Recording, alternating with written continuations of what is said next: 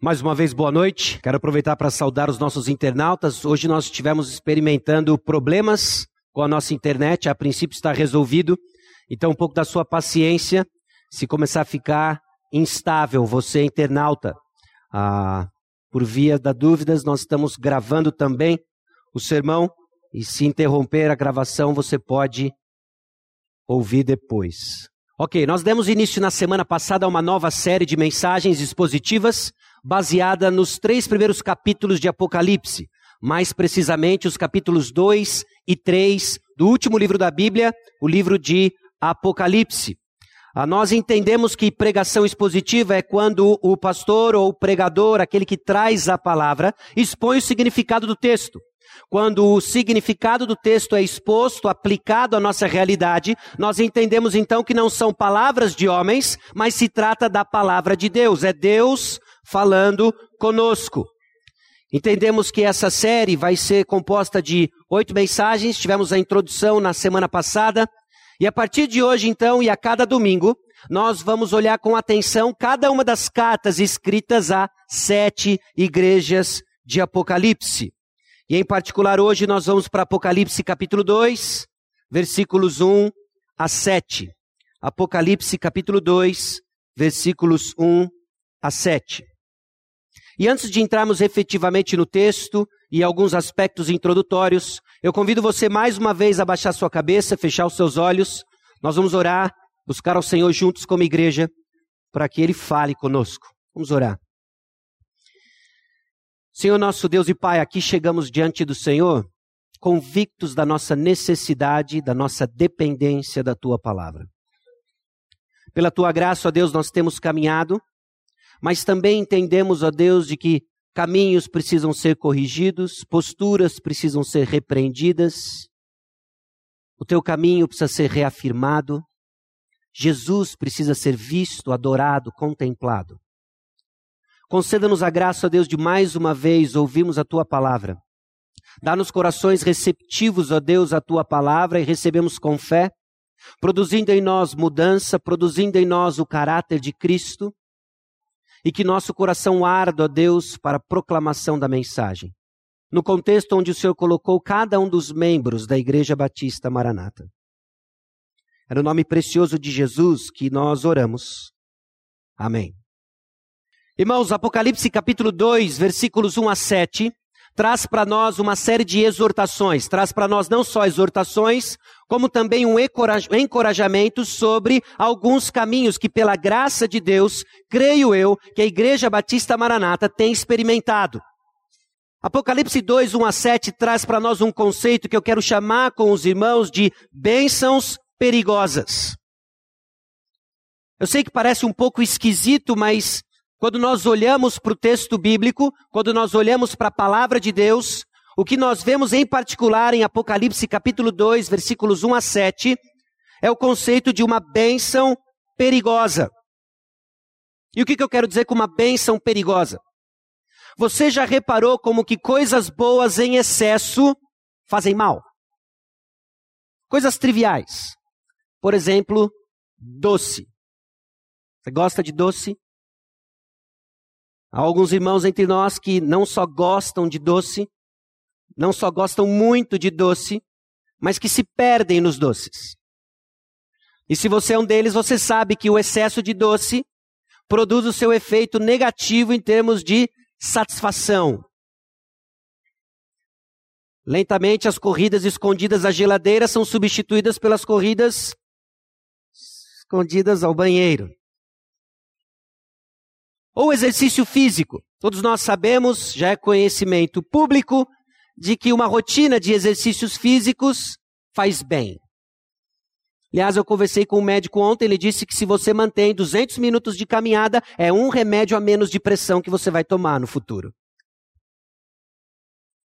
Mas também sabemos que exercícios em demasia faz mal. Você já reparou como outras coisas que deixam de ser úteis porque não são mais utilizadas para o seu propósito? Eu tenho uma coleção, não sei se razoável ou não, mas de CDs. Lembra o que era um CD? Faz um bocado de tempo.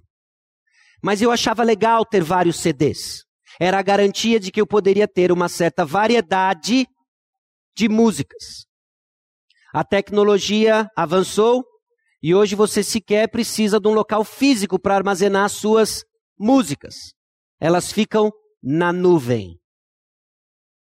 Para que serve então o CD? Pois é, estou tentando descobrir. Ou disquetes. Lembra dos disquetes? Disquetes. E você ficava orgulhoso de comprar um software que vinha em 15 disquetes. No 14 disquete, a instalação falhava. E você tinha que começar de novo. Disquete hoje é uma peça de museu. As coisas também ficam na nuvem. Coisas que deixam de ser usadas perdem a sua utilização. Algumas simplesmente deixam de fazer sentido porque não cumprem mais o papel para o qual foram criadas.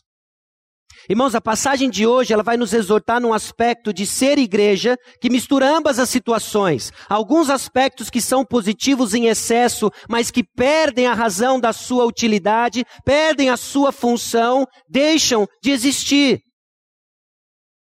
Há uma palavra de cautela, há uma palavra de exortação para nós, Igreja Batista Maranata, em Apocalipse capítulo 2, versículos 1 a 7.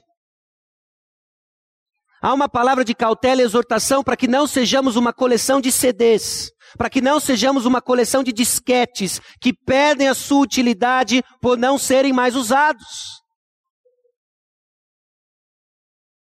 Pela graça de Deus, nós desfrutamos de coisas muito boas como igreja. Talvez seja um bom exercício para cada um de nós parar e listar as bênçãos que nós desfrutamos em Cristo Jesus e, em particular, como igreja, na sua manifestação, Igreja Batista Maranata. Irmãos, nós temos muitas razões para agradecer, agradecer a Deus. Nós temos testemunhado da boa mão do Senhor em nosso meio. Numa história de mais de 30 anos, de mais de 40 anos, temos visto a boa mão do Senhor no nosso meio. Historicamente, nós aprendemos o valor do amor pela verdade, minuciosamente estudada na palavra de Deus. E este é um valor que constantemente nós temos que cultivar no nosso meio, mas há um perigo. Há um perigo de amarmos a verdade, há um perigo de amarmos a verdade estudada de forma minuciosa em detrimento da sua função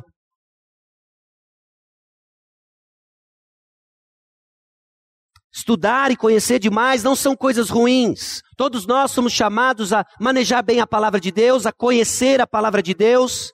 Mas quando esquecemos o propósito da informação que recebemos do Senhor, nós entramos num campo perigoso.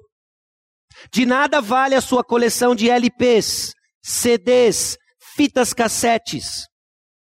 Se você esqueceu a sua função, elas não servem mais o seu propósito e aquilo que eu estou chamando de bênçãos perigosas. Há um perigo na bênção de amarmos a verdade, sermos conhecidos pela verdade, quando esquecemos o propósito pela qual ela nos foi dada.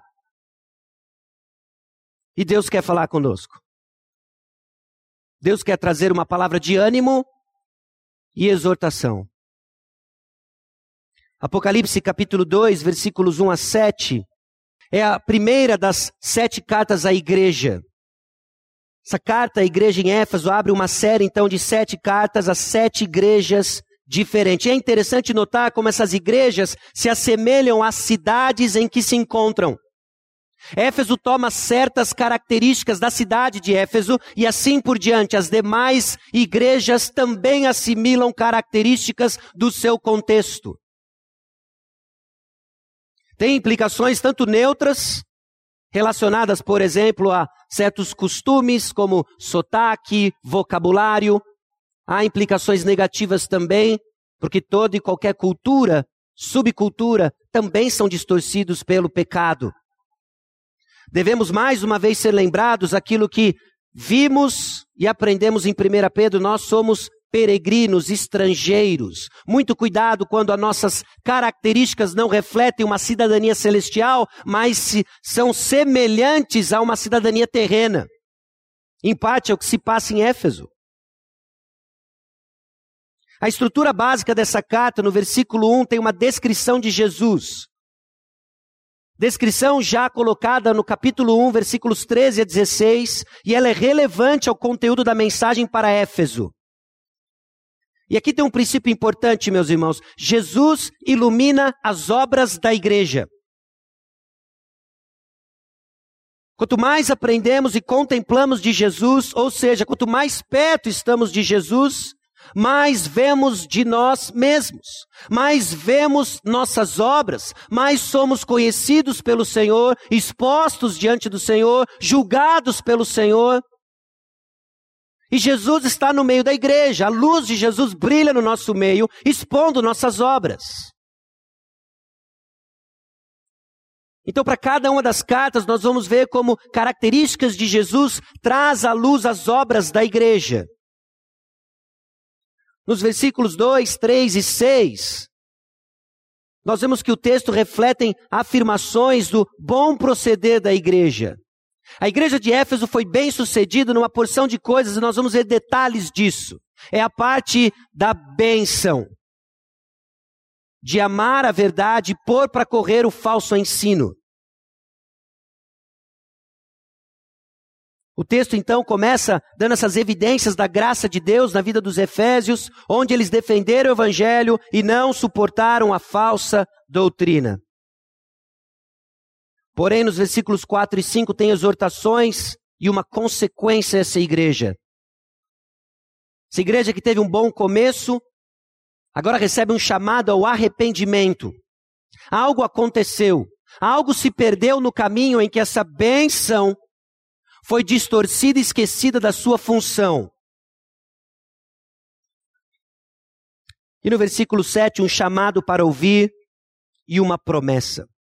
Vamos ler juntos Apocalipse capítulo 2, versículos 1 a 7. Ao anjo da igreja em Éfeso escreve: Essas coisas diz aquele que conserva na mão direita as sete estrelas e que anda no meio dos sete candeeiros de ouro. Conheço as tuas obras, tanto o teu labor como a tua perseverança, e que não pode suportar homens maus, e que puseste a prova os que a si mesmos se declaram apóstolos e não são, e os achaste mentirosos. E tens perseverança, e suportaste provas por causa do meu nome, e não te deixaste esmorecer. Tenho, porém, contra ti que abandonaste o teu primeiro amor. Lembra-te, pois, de onde caíste. Arrepende-te e volta à prática das primeiras obras.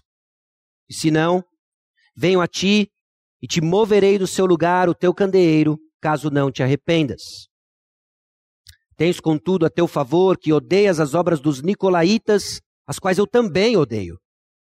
Quem tem ouvidos, ouça o que o Espírito diz às igrejas. Ao vencedor, dar-lhe-ei que se alimente da árvore da vida que se encontra no paraíso de Deus.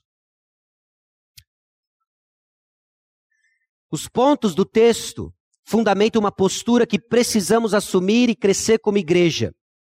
Igreja guardiã da verdade. Igreja guardiã da verdade recebida, vivida e proclamada. Meus irmãos, pela graça de Deus, por quem Jesus é e no poder do Espírito, nós somos chamados como igreja a crescer na seguinte postura: nós recebemos o Evangelho com fé, nós defendemos a verdade com coragem, nós perseveramos nas aflições com diligência e proclamamos a salvação por e em amor. Ser uma igreja fiel, ser uma igreja que reflete a pessoa do Senhor Jesus Cristo, é abraçar o pacote completo. É abraçar o completo pacote dado por Deus na fé em Jesus Cristo. Nós recebemos esse evangelho com fé, nós cremos no Senhor Jesus Cristo, nós temos a nossa filiação transformada, filhos das trevas para filhos da luz. Amém. Glória a Deus, somente pela graça. Essa graça que nós recebemos, somos chamados a defender. Deus escolheu no seu plano, Deus escolheu no seu plano eterno passado, colocar, confiar a igreja como guardiã da verdade.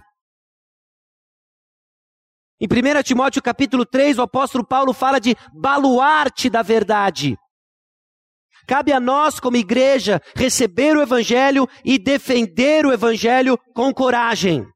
Porque vai ser necessário coragem para defender as verdades do Evangelho. E nesse processo de defendermos as verdades do Evangelho, aflições virão. Nós acabamos de sair de uma série repleta de exortações e encorajamento para aqueles que sofrem em defesa do Evangelho, aqueles que sofrem por amar a Cristo. Aflições virão. Somos chamados a perseverar nessas aflições com diligência, com foco em Cristo Jesus. E nesse processo, proclamamos a salvação por amor a Deus e em amor uns pelos outros. Por que, que nós devemos crescer nessa postura? E o texto reflete algumas verdades que sustentam a postura da igreja fiel. E a primeira delas é que Jesus conhece e julga a igreja. Eu sei que você é, já está careca de saber disso, ou você conhece isso, e eu estou falando algo bem óbvio aqui.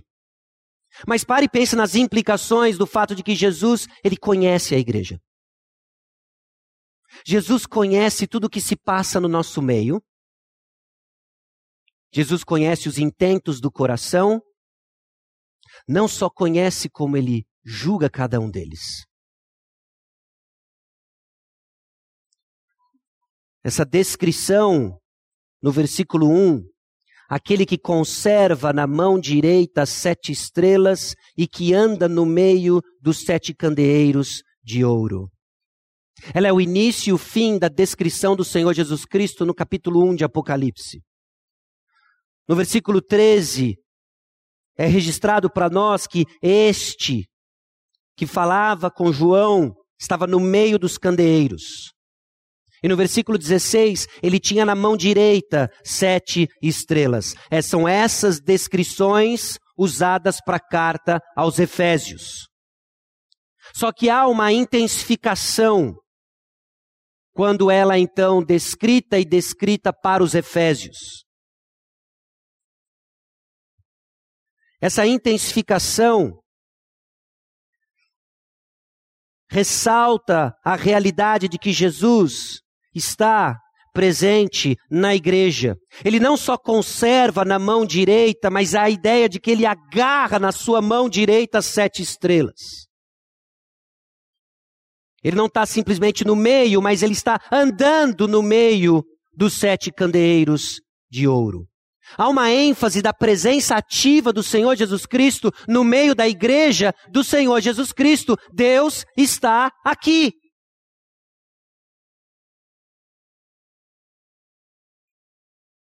E é este atributo agora que o anjo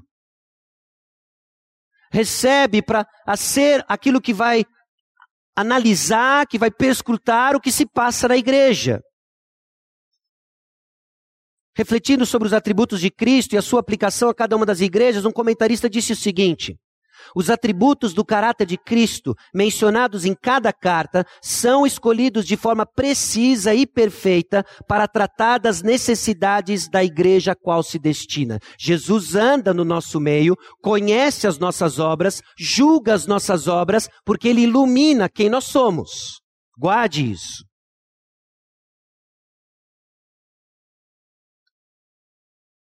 Sua presença, então, garante um conhecimento profundo da igreja e tudo o que acontece em seu meio.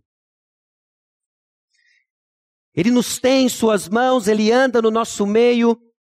Conheço as tuas obras. Essa é uma frase que vai ser repetida ao longo das cartas, mas que reflete um conhecimento profundo. É um conhecimento profundo e absoluta sobre a caminhada espiritual da igreja.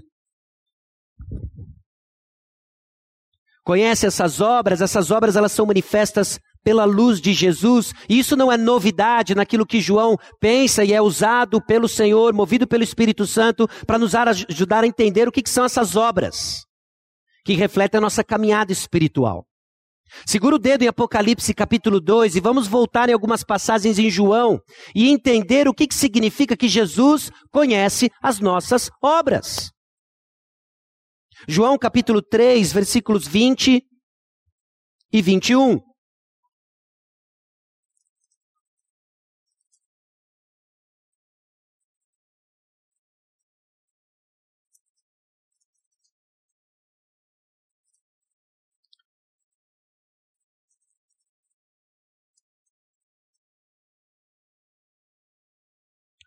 Pois todo aquele que pratica o mal aborrece a luz e não se chega para a luz, a fim de não serem arguidas as suas obras. Quem pratica a verdade aproxima-se da luz, a fim de que as suas obras sejam manifestas, porque feitas em Deus. Jesus anda no nosso meio, a luz de Jesus expõe nossas obras. São as obras feitas porque nós cremos em Jesus. João capítulo 6, versículos 28 e 29. Dirigiram-se, pois, a ele, perguntando: Que faremos para realizar as obras de Deus? Respondeu-lhe Jesus: A obra de Deus é esta, que creiais naquele que por ele foi enviado. Jesus conhece as nossas obras, e as obras às quais ele se refere são aquelas que nós fazemos no nome de Jesus, são aquelas que nós fazemos por fé em Jesus Cristo. Ele conhece, ele julga, essas obras, elas não só ah, são feitas no nome de Jesus, como elas atestam a natureza de alguém. Nós somos conhecidos pelas nossas obras. Nossas obras não fazem quem nós somos, mas nossas obras revelam quem nós somos. João capítulo 10, versículo 25. Respondeu-lhe Jesus: Já vou-lo disse, não credes? As obras que eu faço em nome de meu Pai testificam a meu respeito. Versículos 37 e 38: Se não faço as obras de meu Pai, não me acrediteis, mas se faço e não me credes, crede nas obras, para que possais saber e compreender que o Pai está em mim e eu estou no Pai. Em João capítulo 14, versículos 11 e 12, Jesus então nos identifica com Ele por meio das obras. Crede-me que eu estou no Pai e o Pai em mim, crede ao menos por causa das obras. Em verdade, em verdade vos digo que aquele que crê em mim fará também as obras que eu faço e outras maiores fará, porque eu vou para junto do Pai. Jesus conhece o que se passa no nosso meio, ele ilumina nossas obras e ele afirma as obras que são feitas em seu nome, testificando nossa identidade. Ele conhece quando nós acertamos, ele conhece quando nós erramos. Ele sabe quando cultivamos relacionamentos, ele sabe quando destruímos relacionamentos. Ele sabe quando somos humildes e mansos, ele sabe quando nós somos orgulhosos e divisivos. Ele sabe quando trabalhamos para a sua glória e ele sabe quando trabalhamos para a nossa própria glória. Jesus conhece o que acontece na igreja. Ele está aqui. Seu conhecimento, então, fundamenta o seu julgamento. Porque ele sabe o que se passa aqui, ele pode dizer com autoridade e julgar o que acontece aqui. Não tem para onde se esconder, meus irmãos. Em nosso alto engano, nós procuramos maneiras de nos escondermos, através até de obras com cara de piedade, mas Jesus conhece nossas motivações. E o que nós vamos ver no decorrer dessa série é que, diante do Senhor soberano dos céus e da terra, nós não temos outra alternativa senão afirmar nossa fé nele, nossa suficiência em Cristo Jesus e nos render ao que ele nos chama a fazer. Porque ele tem as sete estrelas na sua mão direita. Jesus habita na igreja através do Espírito Santo, no versículo 7, quem tem ouvidos, ouça o que o Espírito diz às igrejas. E você lembra do, da história que Jesus morreu, ressuscitou, passa um tempo com os discípulos, ele sobe aos céus. Por que ele sobe aos céus? Porque se ele não subir, não desce o Espírito. E o que o Espírito Santo veio fazer? Veio habitar a igreja. Jesus Cristo está aqui, e como Jesus Cristo está aqui, ele habita a igreja através do Espírito Santo, que perscruta todas as coisas. Jesus conhece e julga a igreja. Então, como baluartes da verdade, nós temos uma responsabilidade com a tarefa que nos foi dada. De receber informação com fé, de estudar minuciosamente as Escrituras, mas entender para que nós estudamos Informação nos é dada para gerar transformação. E, enfim, proclamação. Jesus conhece e julga a igreja. Não só ele conhece e julga a igreja, mas o que nós vemos no texto é que a igreja é a protetora do evangelho. Talvez nós vamos, talvez não, nós vamos sair um pouco do texto de Apocalipse para entender essa ideia. Porque Efésios não surge do nada, há uma história por trás da igreja de Éfeso. E entender que foi dado a ela o trabalho, a missão de proteger o evangelho. Nós vamos tirar lições do papel da igreja por causa das afirmações positivas à postura da igreja em Éfeso. Depois de conheço as tuas obras, a mensagem diz que conheço o teu labor, a tua perseverança, não pode suportar homens maus, e que puseste a prova os que a si mesmos se declaram apóstolos e não são, e os achaste mentirosos. Tem perseverança, suporta as provas por causa do meu nome, e não te deixaste esmorecer. A igreja de Éfeso cumpriu seu papel e desafio inicial, porque ela recebeu o evangelho com fé. Você lembra o início da igreja de Éfeso. E nós vamos voltar para a década de 50 depois de Cristo, quase 40 anos antes dessa carta ser escrita, e olharmos para o início da igreja de Éfeso. É assustador como essa igreja começa, como ela triunfa, ela é bem sucedida, e apenas 40 anos depois, ela recebe uma dura exortação que nós já lemos do início a partir do versículo 4. Meus irmãos, nós temos 40 anos de existência.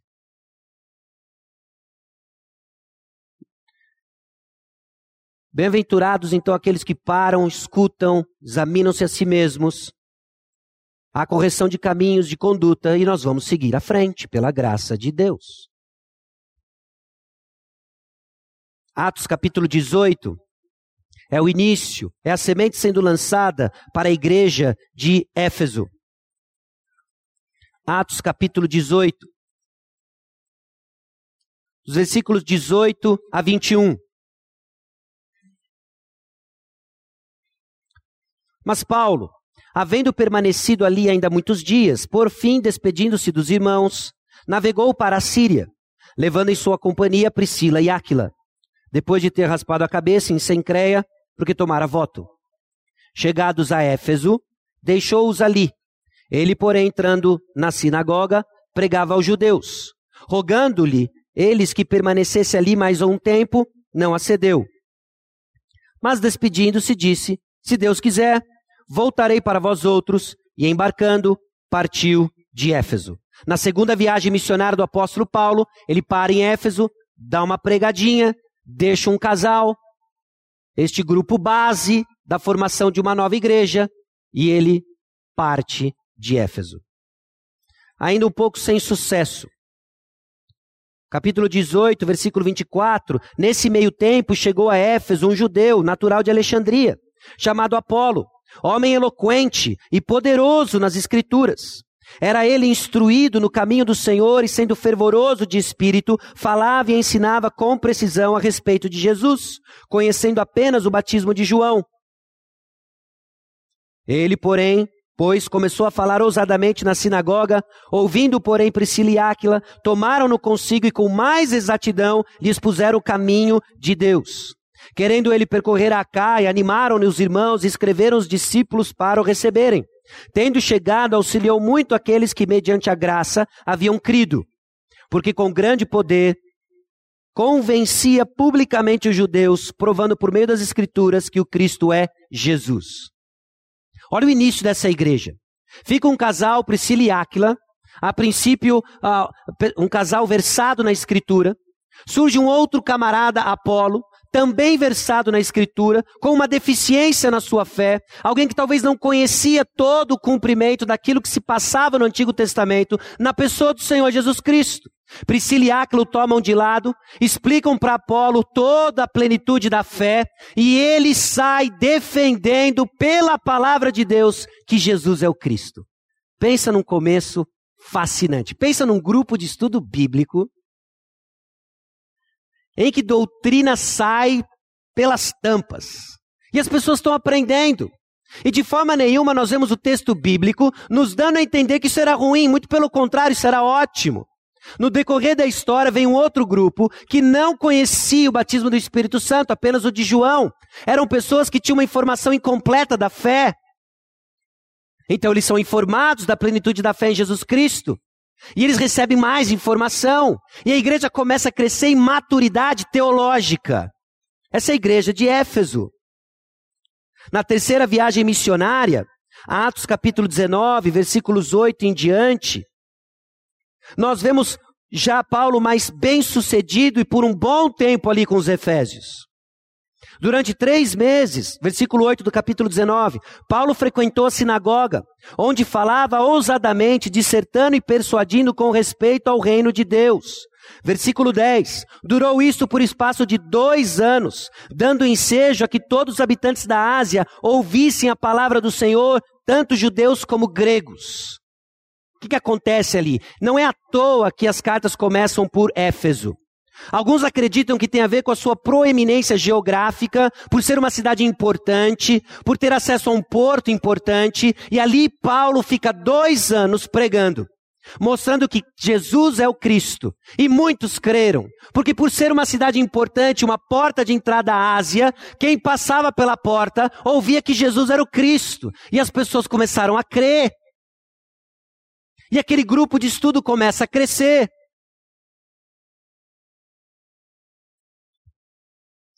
Agora, receber o evangelho com fé implica em defendê-lo com coragem. Porque depois de um tempo, quando esse grupo cresce, você tem uma liderança estabelecida, o apóstolo Paulo entendeu que chegou a hora de se despedir deles. Mas ele já começa a ver sinais de perigo. Ele já começa a ver sinais de perigo que não vinham de fora necessariamente, mas que brutavam de dentro da igreja. Então ele chama os presbíteros, os líderes de Éfeso, numa cidade chamada Mileto, e faz uma descrição de uma das pedidas mais emocionantes da Escritura.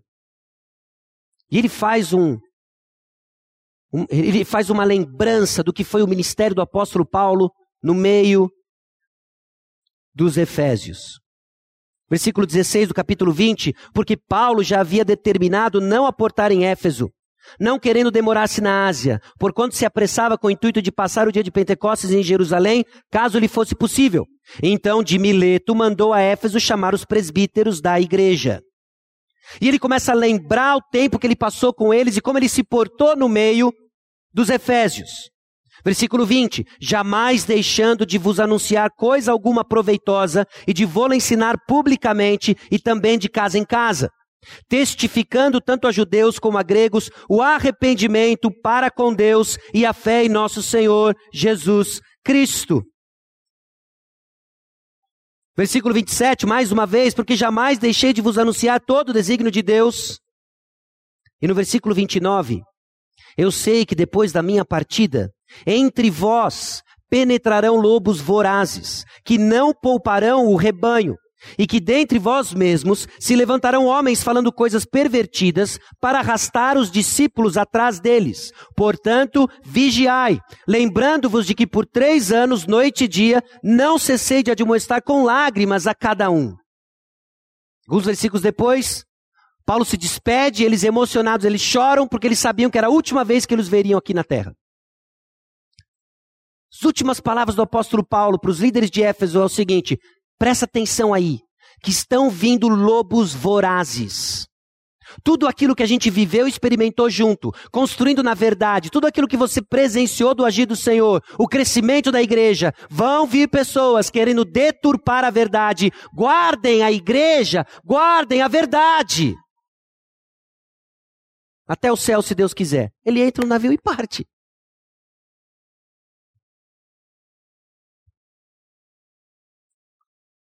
E defender com fé implica em perseverança em meio às dificuldades.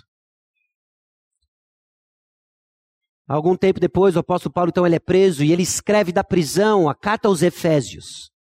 E o conteúdo da carta aos Efésios é interessante porque é recheado de cristologia, de doutrina acerca de Cristo. Talvez ainda lembrando das experiências que o próprio apóstolo Paulo passou, que Priscila e Áquila passaram ah, na igreja dos Efésios, de sabendo que alguns tinham uma fé ah, ainda deficiente, não conhecendo toda a plenitude do evangelho em Cristo, Paulo escreve seis capítulos fabulosos de Cristo Jesus. Um tratado de defesa de que a nossa fé se encontra completa em Jesus. E ele envia isso aos Efésios. Os Efésios então têm um chamado, uma responsabilidade de cuidar da verdade, e agora eles recebem mais verdade, e vocês precisam defender a verdade com coragem, em meio às provas. Paulo deixa ainda em Éfeso um rapazinho, um rapazinho dos seus 40 anos. E diz: Você fica lá em Éfeso e pastoreia o rebanho do Senhor, e o nome dele é Timóteo. E Timóteo vê justamente aquilo que o apóstolo Paulo alertou. Começaram a surgir no meio da igreja de Éfeso lobos, Himeneu, Fileto, Alexandre. E esses caras começaram a pregar uma doutrina errada. E começou a levar gente. E Paulo falou: Timóteo, seja corajoso, pregue a palavra, defenda a verdade. É escrito então 1 Timóteo, 2 Timóteo, Fique firme. E Éfeso defende com perseverança. Não só com perseverança, mas Éfeso também defendeu a moral, a ética cristã. Porque, meus irmãos, receber a verdade não é apenas uma atividade cognitiva, daquilo que eu penso. A verdade nos é dada e também nós somos chamados a crer na verdade, e isso gera transformação de vida. Nós passamos por 1 Pedro, 1 Pedro cita Levítico, e de Gênesis Apocalipse nós sabemos da importância de crescermos em santidade. E Apocalipse capítulo 2, versículo 6 diz: Tens contudo a teu favor que odeias as obras dos Nicolaítas. E o que, que são esses nicolaítas? Há uma referência, há uma, uma ligação dos nicolaítas com Balaão e Jezabel. E se você lembra um pouco da história de Israel, você sabe que esses dois nomes, eles estão ligados a sincretismo, idolatria e imoralidade. Seja o que for o ensino dos nicolaítas, tem a ver com imoralidade e idolatria. E os efésios colocaram eles para correr. Não era só uma defesa da verdade, das proposições verdadeiras da Escritura, da fé em Jesus Cristo, como também de uma conduta em santidade. E via de regra no Novo Testamento isso caminha junto. 1 João nos ajuda a entender que o teste da verdadeira doutrina não é apenas aquilo que alguém confessa, mas aquilo que ele também vive. E agora os Efésios recebem um elogio de que, olha, vocês colocaram aqueles caras para correr e eu odeio a obra deles. E esse ódio divino com relação à obra dos nicolaítas não tem a ver apenas com uma atitude subcristã, absolutamente, claro que não. Tem a ver com a seriedade do pecado desse falso ensino.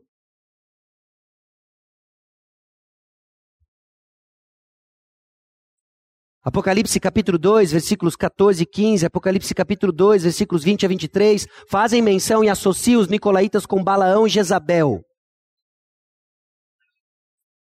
E a igreja primitiva identifica esse falso ensino e põe esses caras para correr. Por quê? Porque eles entenderam que a igreja é a protetora do evangelho. Para o pastor de Éfeso, Paulo disse o seguinte: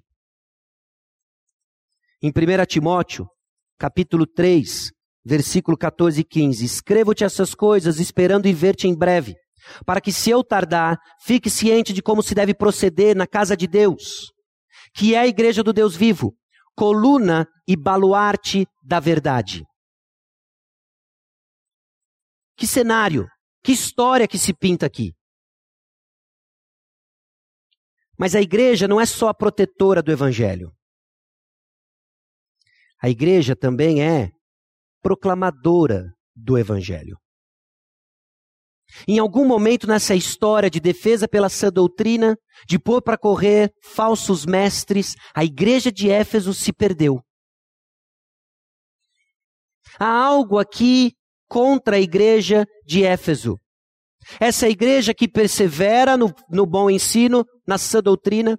Essa igreja que de forma incansável não te deixaste esmorecer, suportou aflições e provas por causa do Evangelho.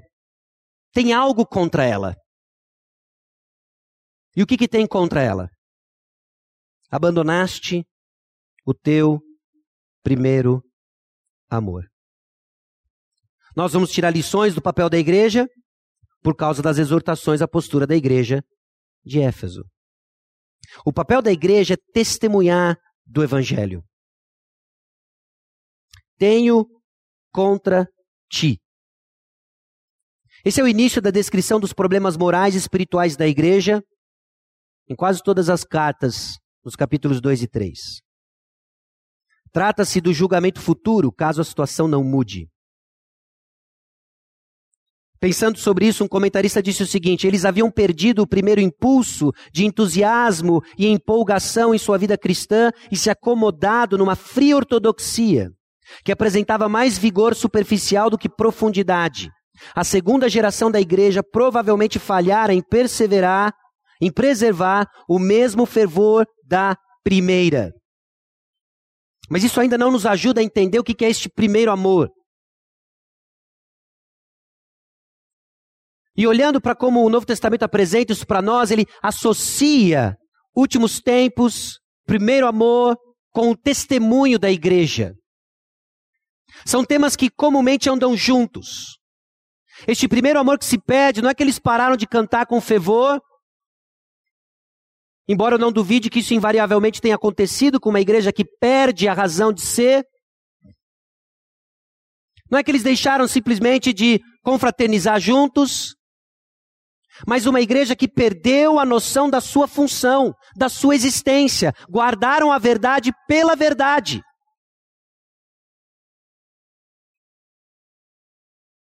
Mateus capítulo 24, versículos 12 a 14, no contexto dos últimos tempos, num momento distinto, disse o seguinte: E por se multiplicar a iniquidade, o amor se esfriará de quase todos. Aquele, porém, que perseverar até o fim, esse será salvo. E será pregado este evangelho do reino por todo o mundo, para testemunha a todas as nações, então virá o fim. Meus irmãos, a proclamação do evangelho não é o evangelho em si, mas recebemos o evangelho para proclamá-lo. 1 Coríntios capítulo 15, versículos 1 a 4, irmãos, venho lembrar-vos o evangelho que vos anunciei, o qual recebestes e no qual ainda perseverai. Por ele também sois salvos, se retiverdes a palavra tal como vou-la preguei, a menos que tenhais escrito em vão.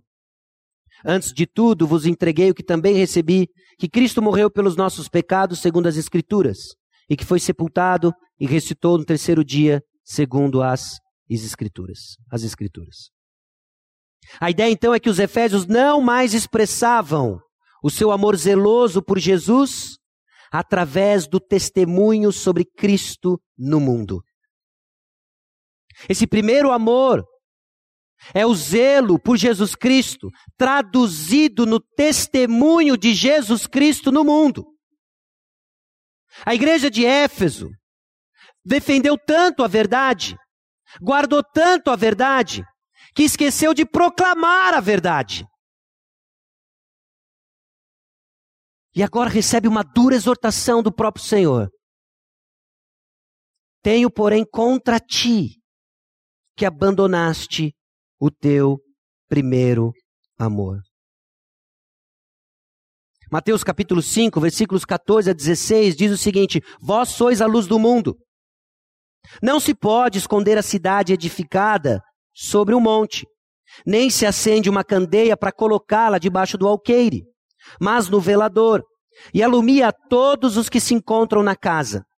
Assim brilhe também a vossa luz diante dos homens, para que vejam as vossas boas obras e glorifiquem a vosso Pai que está nos céus. E a metáfora usada pelo Senhor Jesus Cristo é justamente um candeeiro. Vão e mostrem a luz de Jesus.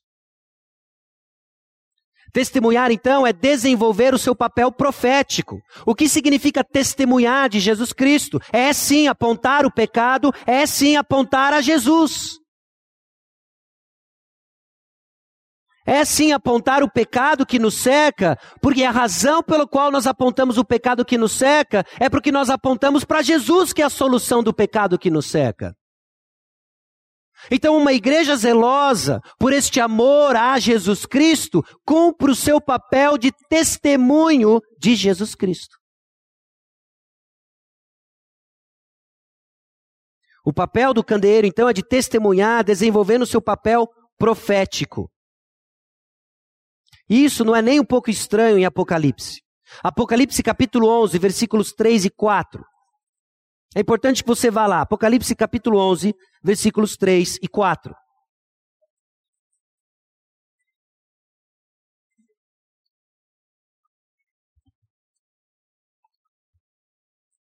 Darei às minhas duas testemunhas que profetizem por mil duzentos e sessenta dias, vestidas de pano de saco. São essas as duas oliveiras e os dois candeeiros que se acham em pé diante do Senhor e da terra. Olha a figura do candeeiro como testemunha de Jesus. A função desse candeeiro é iluminar, testemunhar. A igreja proclamadora do evangelho, nos foi dada uma missão, meus irmãos. E muitas igrejas hoje, em alguns momentos, nós também, se não prestarmos atenção, perdemos a noção da nossa função e não temos mais razão de existência. Nós não somos um clube que gosta de ficar juntos. Nós não somos meramente uma organização de ação social.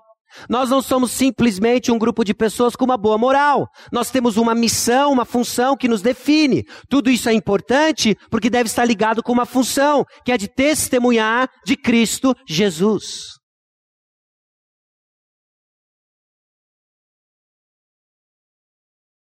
A igreja é proclamadora do evangelho, e quando a igreja não cresce em testemunhar, ela precisa se arrepender. No versículo 5, tem três imperativos no versículo 5. Lembra-te, arrepende-te e volta à prática. Porque você perdeu este primeiro amor, você perdeu a razão da sua existência, você precisa lembrar, lembrar do que? Justamente o que nós estamos fazendo. Hoje nós estamos lembrando que o nosso papel é testemunhar. Nós somos luz. Não só lembrar do nosso papel, nós já lemos João capítulo 3, versículos 19 a 21, mas nós somos chamados também a nos arrepender, uma mudança de mente. Uma mudança de mente de como nós nos percebemos na igreja, de como nós entendemos a nossa atividade de vir à igreja, de como nós entendemos a nossa atividade de nos engajar nos ministérios da igreja, todos eles devem estar ligados à função da igreja, que é o que? Testemunhar. Isso então deve levar você a sair da sua zona de conforto. Porque a razão pela qual você faz algo ou deixa de fazer algo na igreja não tem a ver com seu conforto pessoal, mas deve estar ligado com a nossa função de candeeiro no mundo. Como você vai cooperar, como a sua parte vai cooperar com a missão da igreja. Qual é a missão da igreja? Nós articulamos da seguinte maneira: alcançar pessoas com as boas novas do evangelho transformando-as em verdadeiros e frutíferos discípulos de Jesus. Use isso como óculos para você, inclusive, avaliar como você vai administrar e gerir o escasso tempo que você tem. Não decida por ministérios, não decida por atividades baseado apenas no que você acha que é legal. Decida por ministérios, decida por servir, baseado no que você entende que Jesus Cristo nos deu para fazer fazer discípulos. E é no meio desses candeeiros que testemunham de Jesus Cristo que ele anda, que ele está presente. Então nós somos chamados a nos arrepender de qualquer noção estranha à palavra de Deus no que se refere à função da igreja. E aí o terceiro imperativo no versículo é volta à prática das primeiras obras. De que maneira então nós vamos crescer na nossa missão? De que maneira que nós vamos crescer na nossa missão como Igreja Batista Maranata? Será que vai ser por meio dos eventos facilitadores, coletivamente? Se você estava aqui na hora do aviso, você ouviu a Karina falando da EBF. A EBF está chegando. Sabe o que nós vamos fazer na EBF? Sim, nós vamos nos divertir. Sim, nós vai ter comunhão. Vai ter um lanche.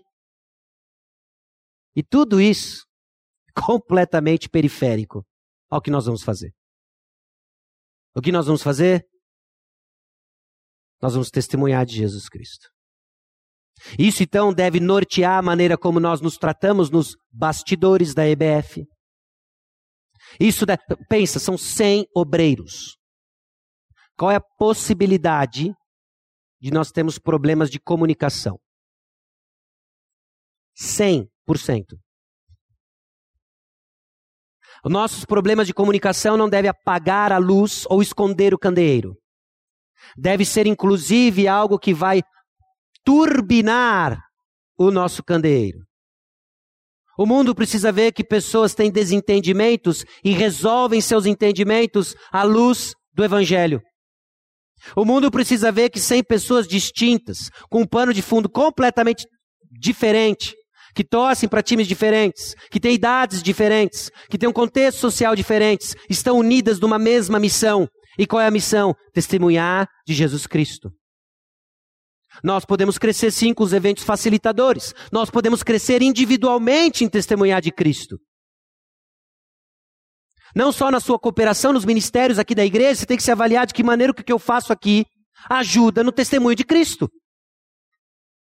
Porque tá, tem algo aqui que nós vamos concluir lendo Apocalipse 2, de 1 a 7 e outras passagens.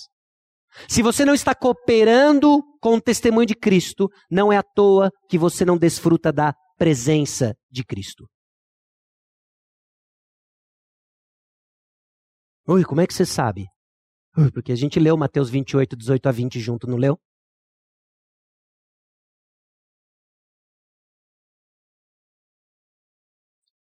Você não experimenta a presença do Senhor Jesus Cristo porque você não está engajado na missão de Jesus Cristo. E Apocalipse capítulo 2, versículos 4 e 5, agora se volta para nós. Lembre da missão, arrependa-se de qualquer outra concepção de igreja e volta à prática das primeiras obras. A igreja que deixa de testemunhar, deixa de existir. A história da igreja prova isso para nós. E Jesus Cristo deixa isso claro para nós. Final do versículo 5. E se não, venho a ti, e moverei do seu lugar o teu candeeiro, caso não te arrependas. Mateus capítulo 5, versículos 13 a 16. Vós sois o sal da terra. Ora, se o sal vier a ser insípido, como lhe restaura o sabor? Para nada mais presta senão para lançado fora, ser pisado pelos homens. E o texto continua, e nós já lemos o texto. Nós somos a luz do mundo, e ninguém acende uma candeeira para colocar debaixo do alqueire. Vamos virar uma coleção de CDs. No máximo, um bom riso de memórias do passado. Se tirarmos os olhos da nossa missão, que é testemunhar de Jesus Cristo. O propósito pelo qual o Evangelho nos foi dado é para pregar, testemunhar, e que crendo no nome de Jesus, pessoas sejam salvas. A igreja que deixa de testemunhar deixa de existir. Versículo 7: Quem tem ouvidos, ouça o que o Espírito diz às igrejas. Talvez isso soe familiar para você. Quem tem ouvidos para ouvir, ouça. E de fato é familiar na igre... na... nas Escrituras. Isaías capítulo 6, versículos 9 a 10. É da onde sai essa ideia original de quem tem ouvidos para ouvir, ouça o que o Espírito diz. Versículos 9 a 10. Então disse ele: Vai e diz a este povo: Ouvi, ouvi e não entendais. Vede, vede, mas não percebais. Torne insensível o coração deste povo, endurece-lhe os ouvidos e fecha-lhe os olhos, para que não venha ele a ver com os olhos, a ouvir com os ouvidos e a entender com o coração e se converta e seja salvo. Dura essa palavra. Mas ela segue ecoando nos evangelhos, em Marcos capítulo 4, versículos 9, 21 a 25. E acrescentou: Quem tem ouvidos para ouvir, ouça. Também lhes disse: Vem, porventura, a candeia para ser posta debaixo do alqueire ou da cama? Olha a candeia de novo. Não vem antes para ser colocada no velador? Pois nada está oculto senão para ser manifesto, e nada se faz escondido senão para ser revelado. Se alguém tem ouvidos para ouvir, ouça. Então lhes disse: Atentai no que ouvis, com a medida com que tiverdes medido, vos medirão também, e ainda se vos acrescentará. Pois ao que se tem, ao que tem se lhe dará, e ao que não tem, até, até o que tem lhe será tirado. Tanto a exortação de Isaías capítulo 6, quanto Marcos capítulo 4, Mateus capítulo 13, assume que existe um público misturado. Aqueles que ouvem e aqueles que não ouvem. Eu não estou dizendo se você tem a habilidade de discernir sons e se você está escutando, mas aqueles que espiritualmente ouvem o que o Espírito diz à igreja. Parte do público vai responder ao que o Espírito diz à igreja e parte do público vai ignorar o que o Espírito diz à igreja. O chamado para o arrependimento é para o não testemunhar de Cristo, um pecado interno da igreja do Senhor Jesus Cristo. Aqueles que não se arrependem deixam então de desfrutar da presença de Jesus. E para aqueles que respondem de forma positiva, bênçãos, que é a presença de Jesus. A bênção, meus irmãos, é a presença de Jesus. Ao vencedor, dar-lhe-ei que se alimente da árvore da vida, que se encontra no paraíso de Deus. Escute o que diz Apocalipse capítulo 22, versículos 2 a 4.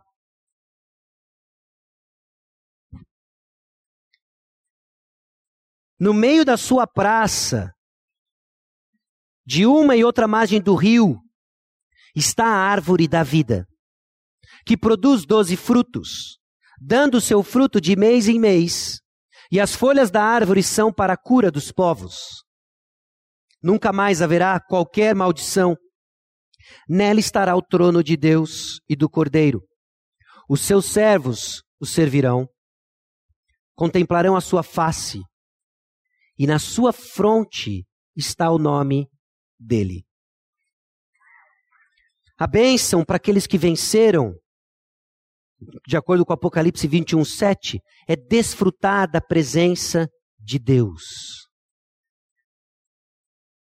Alimentar-se da árvore de vida, então, é essa imagem de perdão e de desfrutar da presença íntima de Deus.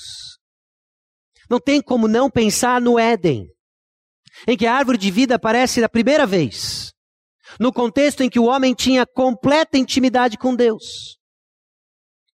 O pecado então o destitui dessa intimidade, e que nós vemos então na narrativa bíblica é como essa intimidade ela é reconstruída não mais do primeiro Adão, mas do segundo Adão. Aqueles que são os candeeiros, aqueles que testemunham de Cristo Jesus, aquele cujas obras proclamam Jesus Cristo, porque fazem as mesmas obras do Filho, que fez as mesmas obras do Pai, provando a sua filiação, eles vão desfrutar da intimidade com Deus. O jardim vai ser reconstruído, numa grande cidade, meus irmãos, em que vamos desfrutar da presença de Jesus. Quem são aqueles que estão a caminho da cidade, da nova cidade, da nova Jerusalém? Aqueles que testemunham de Jesus.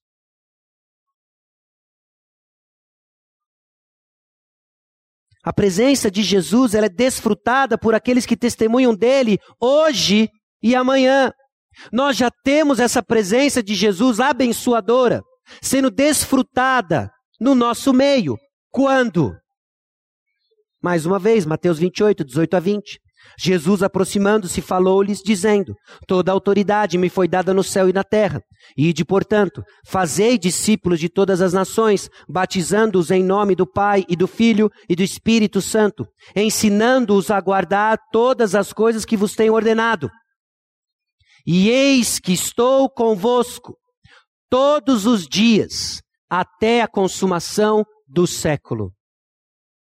Não é à toa que foi escolhido para Éfeso, aquele que segura na sua mão direita sete estrelas, aquele que caminha no meio dos candeeiros.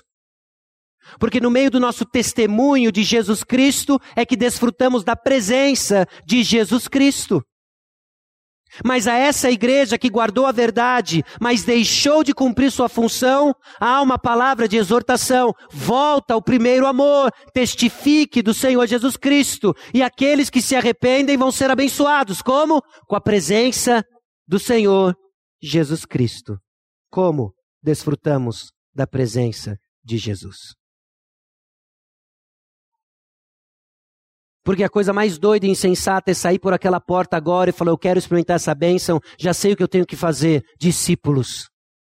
E sair discipulando que nem um louco agora, para desfrutar da presença de Jesus.